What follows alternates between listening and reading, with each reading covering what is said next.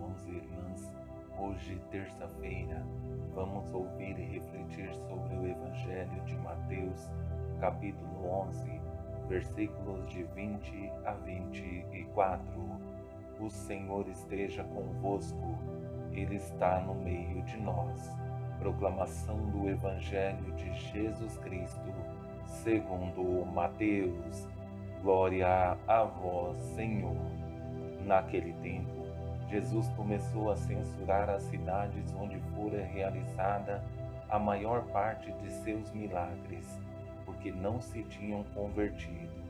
Ai de ti, Corazim, ai de ti, Betsaida, porque se os milagres que se realizaram no meio de vós tivessem sido feitos em Tiro e Sidônia, há muito tempo elas teriam feito penitência, vestindo-se de silício e cobrindo-se de cinzas. Pois bem, eu vos digo, no dia do julgamento, Tiro e Sidônia serão tratadas com menos dureza do que vós. E tu, Cafarnaum, acaso serás erguida até o céu? Não, serás jogada no inferno, porque se os milagres que foram realizados no meio de ti tivessem sido feitos em Sodoma, ela existiria até hoje. Eu, porém, vos digo: no dia do juízo, Sodoma será tratada com menos dureza do que vós. Palavra da salvação. Glória a vós, Senhor. Caríssimos irmãos e irmãs, que tem nos acompanhado em nossas reflexões diárias do Evangelho.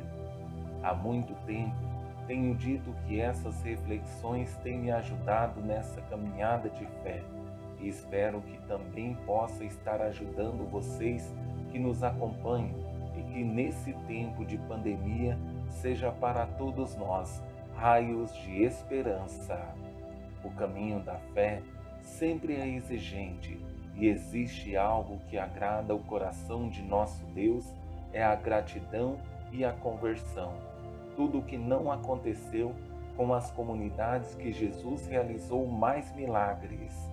Não entenderam que os milagres não é obrigação de Deus realizar, mas sim uma graça a mais que Ele concede com a intenção de que sejam melhores.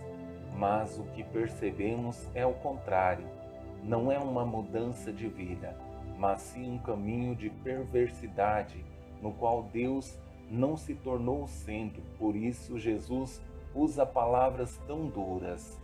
Jesus, com suas palavras dirigidas às duas primeiras cidades, não tem a intenção de condená-las, mas de chamar a atenção e dar uma advertência para que de fato aconteça uma experiência de conversão. Por isso, usa de palavras tão fortes. Ai de ti, Corazim, ai de ti, Betsaida, porque se os milagres que foram realizados no meio de vós tivessem sido feitos em Tiro e Sidônia, há muito tempo elas teriam feito penitência, vestindo-se de silício e cobrindo-se de cinzas. Pois bem, eu vos digo: no dia do julgamento, Tiro e Sidônia serão tratadas com menos dureza do que vós, assim como Corazim e Betsaida foram advertidas para uma mudança, justificando que se em Tiro e Sidônia tivesse acontecido os milagres, teriam feito um caminho de conversão para dizer que a mudança de vida é necessária. Não podemos esperar o Senhor nos chamar a atenção para nos despertar. O Senhor nos dá a graça de estarmos vivos.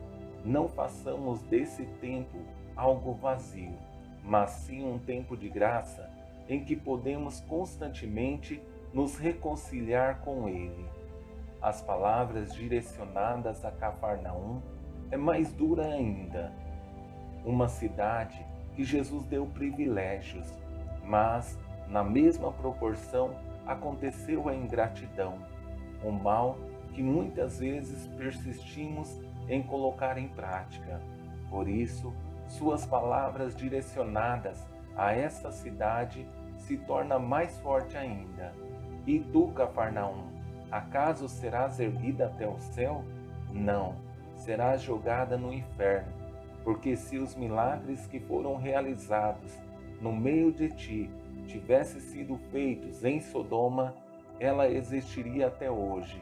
Eu, porém, vos digo: no dia do juízo, Sodoma será tratada com menos dureza do que vós. Como é triste quando não reconhecemos a ação de Deus em nós. Mais triste ainda é quando Deus faz de tudo para nos trazer um maior conforto e felicidade, mas damos as costas para Ele.